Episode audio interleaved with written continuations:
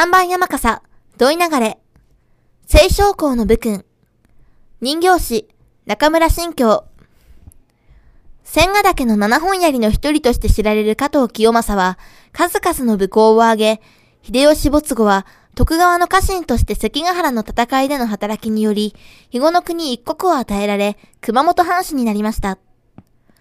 熊本城の築城、土木、治水工事をはじめ、干拓を行い、神殿を開発し、街道づくりなども行いました。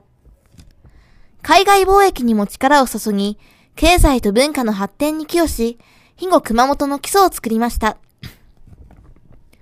肥後の国では、聖書子さんと呼ばれ、民衆から大変慕われました。武将として優秀なだけでなく、常に領民のことを思い、富国安民の国づくり政策を行った人物でした。